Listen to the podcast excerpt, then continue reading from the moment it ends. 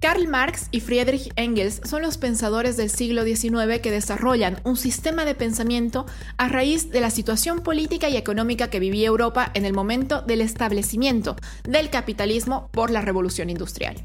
Basándose en las experiencias de la naciente clase trabajadora y del asentamiento de la burguesía, surge como idea la teoría de la lucha de clases, que más adelante se constituirá como marxismo. El marxismo en sí es una forma de entender la historia y la sociedad que surgió por la necesidad de entender los procesos históricos y las transformaciones en ese entonces.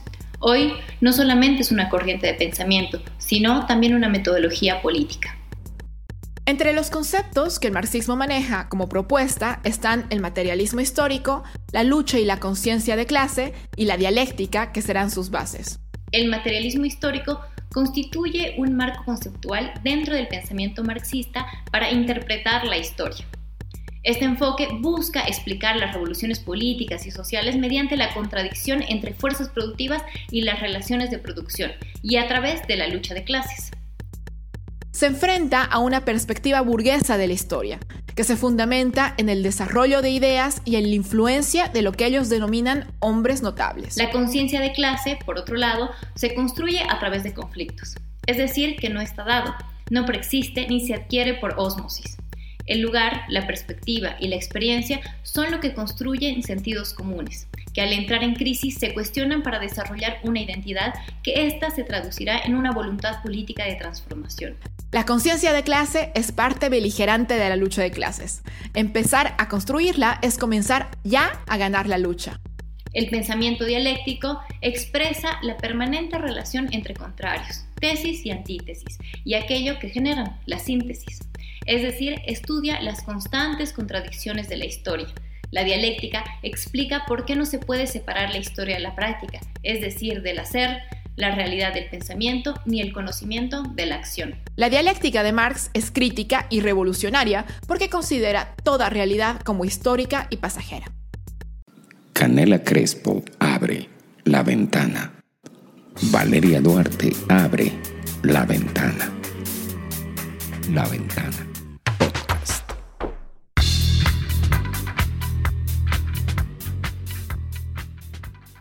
Mishka Iturri abre la ventana.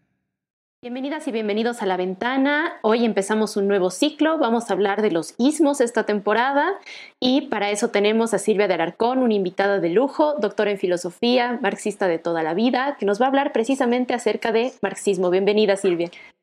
Muchas gracias, Mish. Un saludo para todas las compañeras, compañeros que ven el programa y bueno, a la orden. Muchísimas gracias.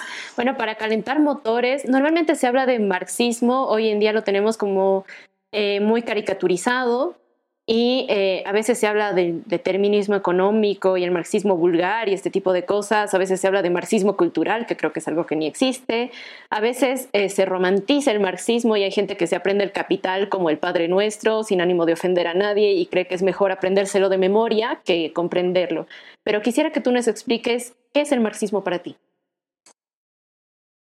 Yo creo que lo más importante es entender... Em, un poco el contexto en el que surge, esto que llamamos el marxismo, ¿no?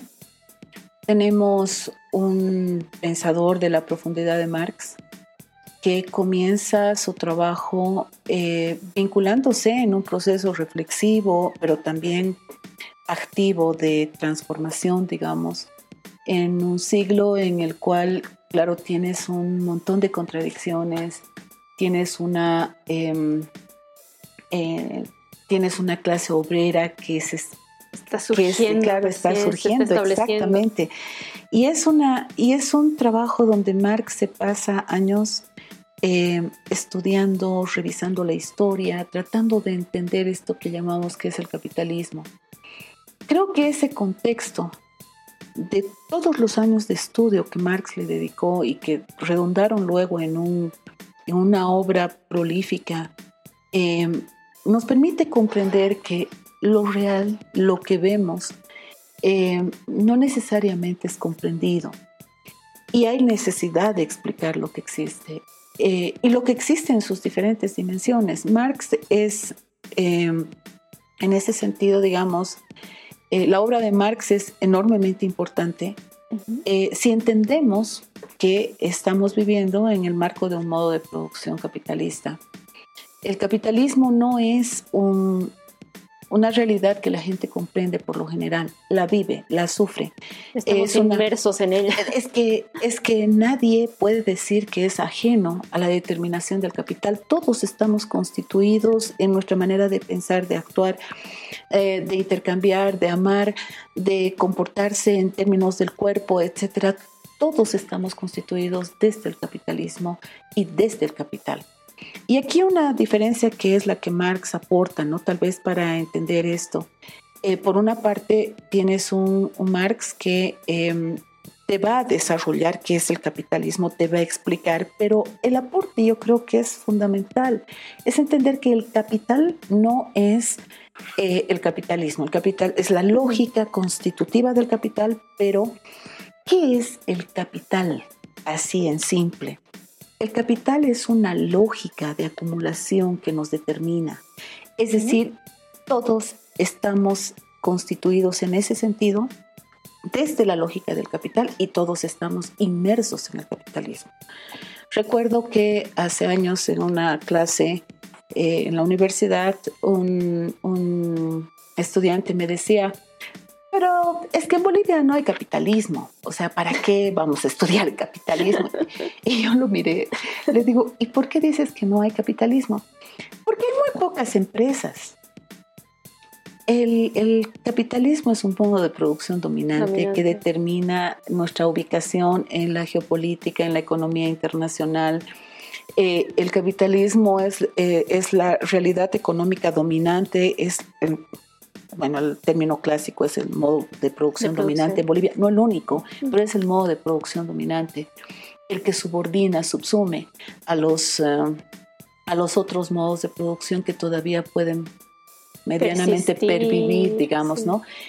Eh, y que arrasa con todo lo que eh, implica la lógica, es decir, arrasa con cuánto campo, cuánta actividad humana exista hoy en el país, en el continente, en el mundo. Entonces, eh, claro, este muchacho justamente no tenía ni la más remota idea, pensaba que el capitalismo tenía que ver con las fábricas, o sea, eh, sí, evidentemente, el capitalismo industrial, el capitalismo industrial es una, es, por supuesto que es el, el, núcleo duro, digamos, de, del capitalismo como tal, pero Hoy en día estamos asistiendo a todo lo que es em, eh, el capital, la existencia del capital financiero, ¿no es cierto? Y no podrías explicar las formas de dominación, las interacciones, las leyes, las conformaciones del Estado si no entiendes qué es el capitalismo. Ni la política internacional. Tampoco. Así es. Pero como decía, el núcleo de ese trabajo de Marx es además, y lo dice Marx en el Capital, tomo uno. Capítulo uno. o sea, Marx dice, ¿no es cierto?, ¿qué es el capital? Es esta lógica de acumulación insaciable. No podrías entender hoy día el problema del cambio climático. Ya sé que algunos ecologistas van a brincar en contra, pero lo digo igual. Está bien. Si no es por acción del capitalismo, por la acción humana. Eh, y ahí, claro, el problema es que no es sencillo resolver esto, ¿no? Es decir, cuando uno piensa en em, cómo enfrentar la satisfacción de las necesidades, cuando uno piensa, ¿de qué vas a comer? ¿Dónde vas a vivir? ¿Bajo qué techo te vas a albergar? O sea, ¿cómo vas a conseguir trabajo? Ese tipo de elementos están completamente determinados dentro de un modo. Y este dentro de un sistema. Dentro de un sistema capitalista, ¿no es cierto?, que te establece las posibilidades y consecuentemente los límites, ¿no es cierto? Y eh, la gente actúa sin siquiera pensarlo. Ejemplo simple. Cuando los padres les dicen a los hijos, tienes que tener una profesión, mm. ¿no? Eh, yo no te dejo una casa, no te dejo una herencia, pero te voy a dejar tu profesión. Están entendiendo el conocimiento como una forma de capital, sin saberlo. Están reproduciendo. ¿Por qué? Porque eh, eso está mal. O sea, los padres por malvados hacen eso. No, lo que quieren es que sus hijos en este sistema, sus hijos puedan sobrevivir y lo que entienden es que ese título le permite al hijo, ¿no es cierto? Tener las condiciones de vida dentro de este sistema. Dentro de este es la condición. Ahora bien, si entendemos que eso es lo que Marx nos aporta, si nos aporta, si, si, si la reflexión de Marx como origen de Marx Engels, seremos justos, ¿no es cierto? Eh, nos aportan una serie de instrumentos para entender la realidad, una realidad en movimiento, una realidad multidimensional porque es económica, cultural, em, no sé, política, etc. Exacto, o sea, es, es una realidad, ¿no es cierto?, muy amplia. Entonces, podremos entender que em, eh, el marxismo es, en principio, es una herramienta analítica para entender cómo, eh, cómo funciona el mundo en el que vivimos. Si no entendemos el mundo en el que vivimos, vamos a ser víctimas de él. Vamos a ser víctimas de él, simplemente. Y eso es lo que vemos cotidianamente, ¿no es cierto? Ahora bien, después de Marx vienen una serie de eh, elementos, ¿no? Eh, las transformaciones políticas, obviamente la revolución de octubre, o este año estamos recordando los 100 años de la, de la muerte de Lenin, ¿no es cierto? Y como el gran pensador de justamente en concretito cómo pensar las revoluciones. Marx vio la Comuna de París como justamente una experiencia histórica eh, eh, de, de una profundidad inmensa que nos permite avisorar cómo podría ser un mundo no capitalista, cómo podríamos reconstituir al ser humano. ¿no? Entonces, eh, el tema de la lucha de clases es un tema fundamental dentro de lo que es el marxismo. El marxismo como herramienta nos permite no solamente entender, como decías, ¿no es cierto?, eh, cómo funciona el capitalismo, y con todas las perversiones que eso tiene en consecuencias climáticas, en consecuencias de la construcción del cuerpo, la construcción de jerarquías, formas de dominación, em, eh, explicar cómo se, cómo se comporta la producción en el mundo, por qué existen países eh, más ricos y otros más pobres, por qué existen en, en escala nacional clases sociales donde unas se apropian y otras simplemente trabajan, ¿no?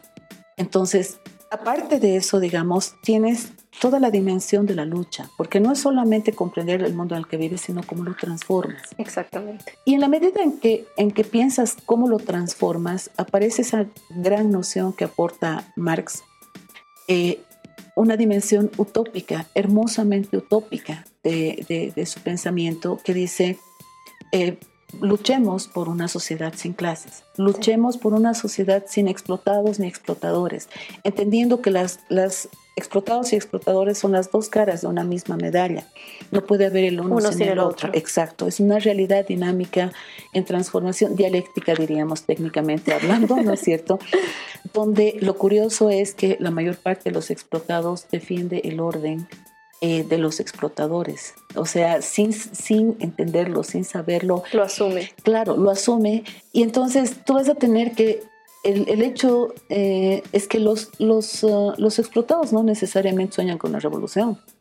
Con lo que sueñan es con invertir la lógica. O sea, estoy aquí abajo. del explotador. Estoy aquí abajo y lo que quiero es estar aquí arriba. Entonces, el sueño de todo obrero es algún día tener, así sea, su mini pyme, ¿no es cierto? Su propia fábrica. Claro, eso se ha deformado, ¿no es cierto?, en términos justamente de que el sistema lo que impulsa es los emprendedores para eh, generar espacios de, descongestionamiento, digamos, de las contradicciones principales, ¿no es cierto? Entonces, ¿qué te permite el marxismo? Te permite entonces comprender eh, cómo se despliegan las luchas sociales cuáles son los motores que están detrás de esa lucha, cuáles son los idearios, qué es lo que puedes transformar realmente o no. Y claro, con profundas críticas a lo que significa la estructura del Estado, ¿no? Creo que ahí nos quedamos por el momento, Silvita. Vamos a un pequeño corte, pero nos quedamos precisamente con esto. El marxismo, más que ser un dogma, más que ser eh, realmente una estructura para manejar el Estado o algo así, que yo creo que vamos a hablar un poco más en el siguiente bloque, el marxismo es una forma de entender la realidad, de realmente comprender cómo es que estamos atravesados por este sistema capitalista, por el capital, y cómo es que nosotros terminamos siendo sujetos que o pueden seguir este sistema o pueden transformarlo. Absolutamente de acuerdo. Buenísimo, muchas gracias. Sigan con nosotras, volvemos en unos minutitos. Dale.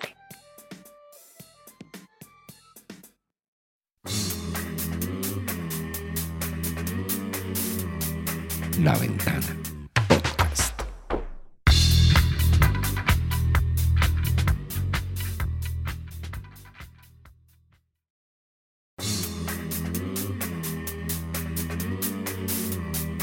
La Ventana. Podcast.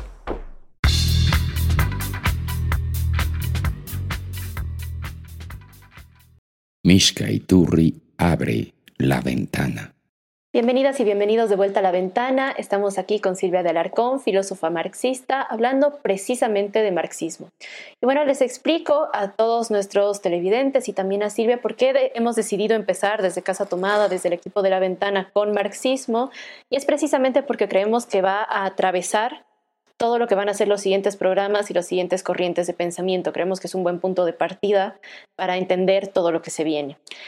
Y ahí, eh, Silvia, quería hablar un poquito, vemos que no hay solo un marxismo, ¿no? Sí está el marxismo ortodoxo, que se llama, y, eh, pero también vemos que hay feminismo marxista, ecologismo marxista, que hay eh, muchas diferentes corrientes, tanto de activismo como de pensamiento más chiquititas, que se desdoblan de este marxismo. ¿Cómo es que ves tú los marxismos?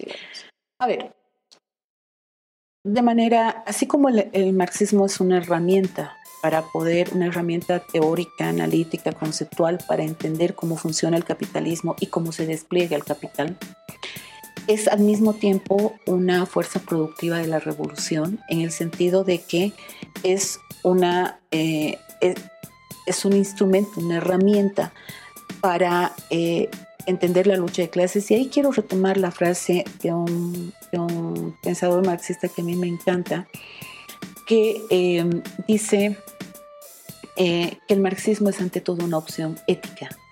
Es una opción en el sentido, tú puedes optar por reproducir el, sistema o puedes optar por transformarlo, ¿no? por luchar contra todo lo que esto implica. Entonces, si asumimos eso, eh, yo creo que eh, después de Marx y después de Lenin en particular, hay como una constricción, diría yo, del pensamiento marxista a y no, tal vez no podía ser de otra manera, a lo que es, a lo que fue la Unión Soviética, porque es la primera gran revolución socialista, ¿no es cierto? La primera gran construcción. Eh, y entonces había que pensar el marxismo, eh, cómo se profundizaba esa revolución o no, cómo se expandía o no, etcétera. Eran tareas derivadas del quehacer. Lamentablemente se creó una ortodoxia, ¿no? Que simplificó el marxismo para tratar de, o sea, tratarlo en receta. Eh, no, no, más, que eso, o sea, tratar de que el marxismo fuese el elemento teórico, filosófico, político para validar todas las acciones concretas que, e mm. históricas que se estaban desarrollando. Entonces, que no tiene nada que ver, ¿no? Eh, así que ahí surge, bueno, toda una línea de pensamiento pero también surge, eh, las voces, empiezan a surgir voces críticas que empiezan a decir esto no puede ser, esto no está bien, lo cual es, es lógico, es, es, natural, toda construcción humana tiene que estar sujeta a crítica. Entonces, de ahí que el, el tema de, eh, del, de este periodo, digamos, cuando cae la Unión Soviética, eh, claro, el capitalismo aprovecha para arrasar con el discurso de decir el totalitarismo ha caído y entonces viva la democracia, pero la democracia eh, del capital es una democracia mm, profundamente injusta, es profundamente desigual, porque es una democracia sustentada y ahora ni siquiera eso, en la igualdad de los individuos frente a la ley, no en la igualdad real, es decir, no cómo satisface estas necesidades. en ese sentido, es nada más que eh, la justificación de los... es hasta cierto punto, diré, no, no diré nada más, pero hasta cierto, en, en, gran medida es una justificación del orden vigente, sin derecho a transformación real, ¿no? Así que Y ahí te interrumpo un poquito. Eh, también entendemos lo que hemos hablado en la primera parte de que el marxismo ante todo es una forma de entender el surgimiento y el desarrollo del capitalismo que va subsumiendo, agarrando y engullendo todo aquello que aparece, ¿no? todo lo nuevo que se construye. Y ahí es que entendemos, por ejemplo, lo que tú decías, eh, no se puede entender el calentamiento global sin entenderlo desde el marxismo. Y ahí entendemos, por ejemplo, cómo es que el capitalismo ha agarrado eh, estas luchas, por ejemplo, contra el calentamiento global, contra la explotación de los recursos naturales, contra el abuso de la madre tierra, lo ha agarrado desde un no usemos bombilla, tú haces la diferencia, mientras las empresas siguen y siguen acumulando y 20 empresas son las que producen el 80% de la contaminación, por decirte. O cómo surge este feminismo blanco de que solamente las burguesas salen a marchar y mientras su eh, trabajadora del hogar está preparando el almuerzo en la casa y cuidando a los niños, dejando a sus niños solos en casa. Sí, tú eres mi primer amor, ¿no? Tú eres mi primer amor, exacto. Yo, en tanto tú seas feliz y confíes en ti misma, nada malo va a pasar. Y me parece que es importante entender esto, que el marxismo sigue, sigue vigente y hoy en día sigue siendo una herramienta sumamente importante eh, para todos nosotros y nosotras porque el capitalismo sigue vigente. Claro. A ver, yo creo que eh, después de la caída de la Unión Soviética lo que viene es una avalancha em, eh, ideológica, ¿no? promovida por los medios de comunicación, además eh, por los sistemas educativos, etcétera, de decir ya eh, no hay más, se acabó, es el fin de la historia, ¿no es cierto? El famoso discurso ese.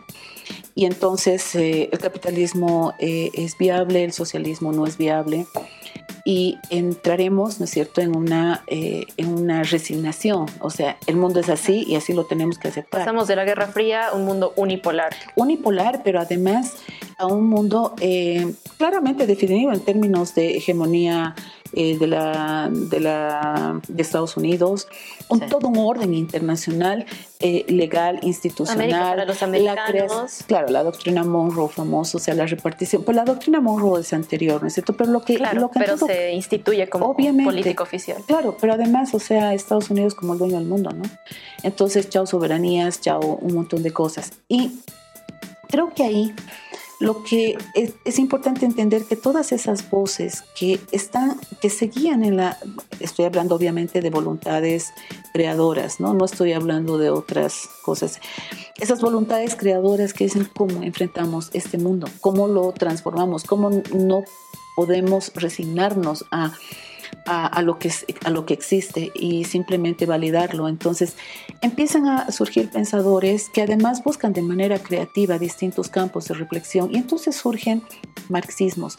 Ahí hay una pléyade de autores, yo diría que, o sea, el marxismo es simplemente en ese sentido es un, un denominativo que, permite, digamos, una inmensa capacidad de entender las cosas. Y esto es importante.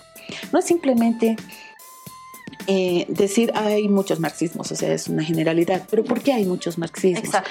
Porque hay contradicciones específicas, o sea, si nosotros pensamos la revolución de este Bolivia, la revolución de este Bolivia no, no va a ser igual que la revolución de este Chile, claro aunque estemos lado a lado. Claro Entonces, ahí cada, si alguien se reclama marxista, lo que tiene que hacer es tratar de pensar desde ese instrumental, pero de forma creativa, sin eh, ponerse camisas. Exacto, es una herramienta y es una herramienta fundamental, una herramienta lo suficientemente sólida como para tener una ductilidad muy amplia, ¿no es cierto?, al mismo tiempo.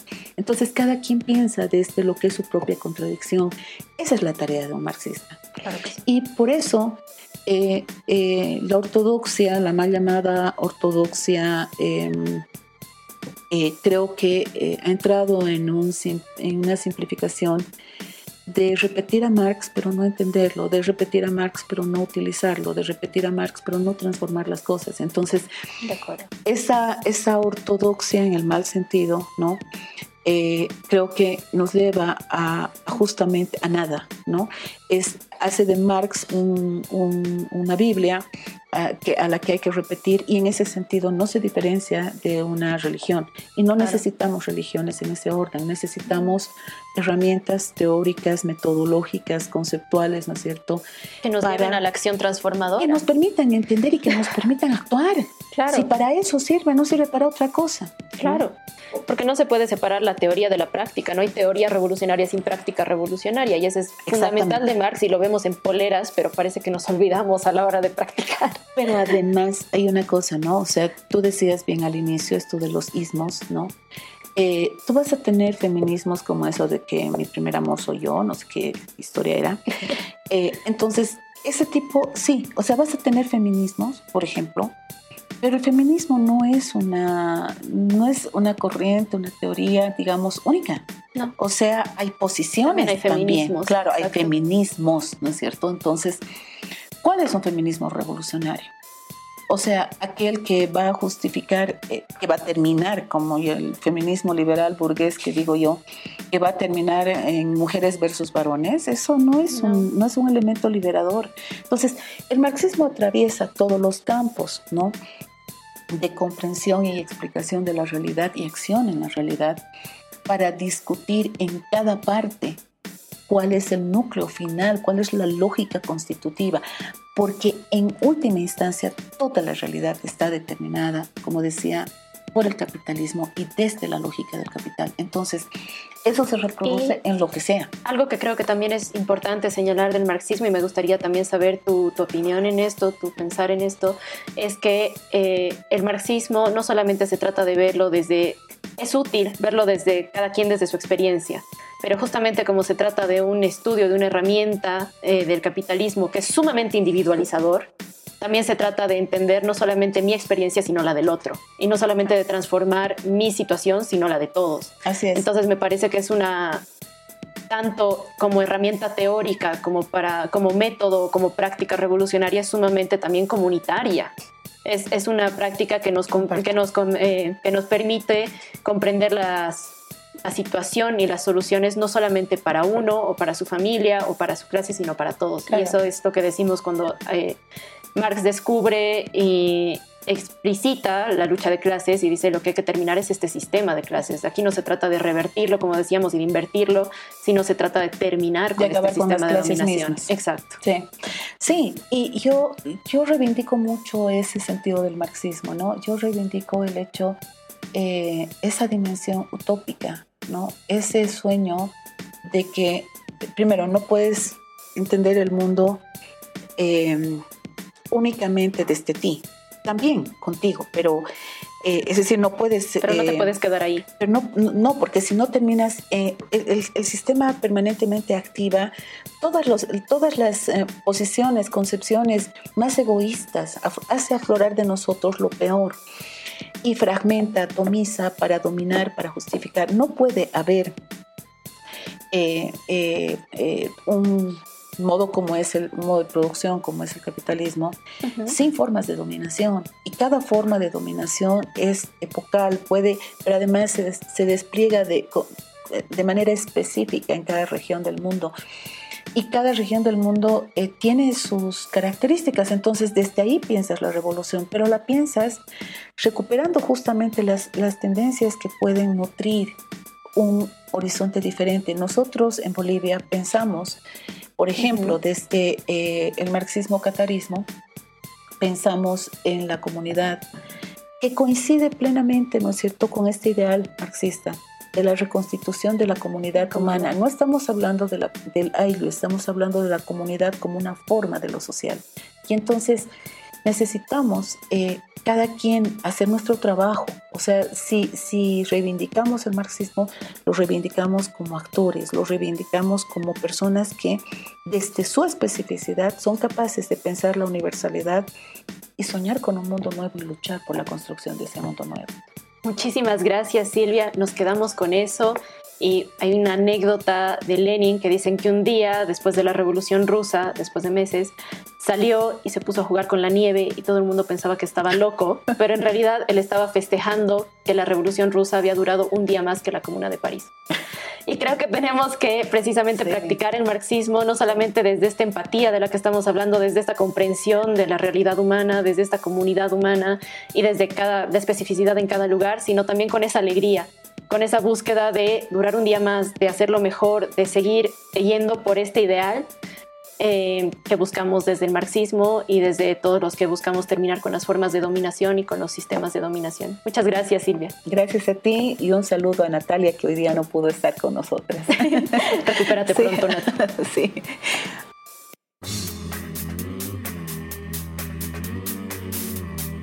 La ventana.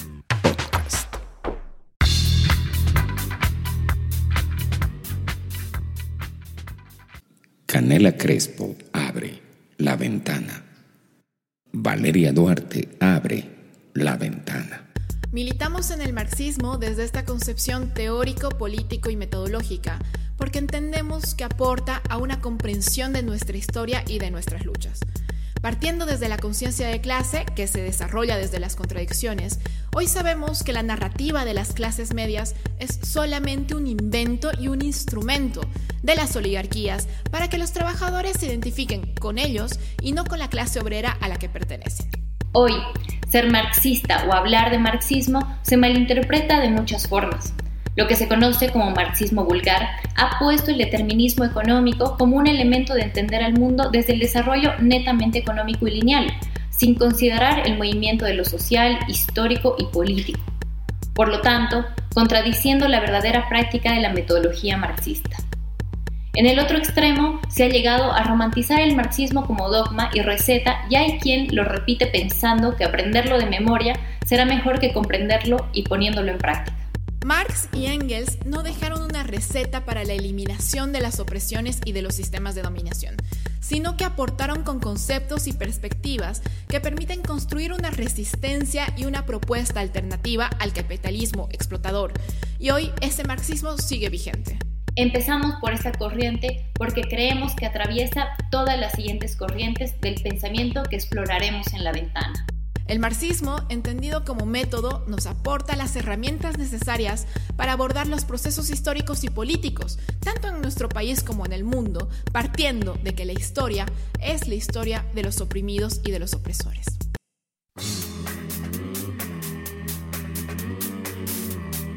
La ventana.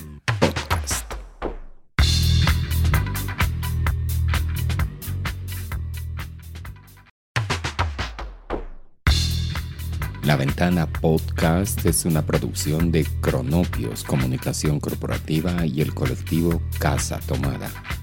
Casa Tomada está compuesta por Canela Crespo, Valeria Duarte, Natalia Linares y Mishka Iturri.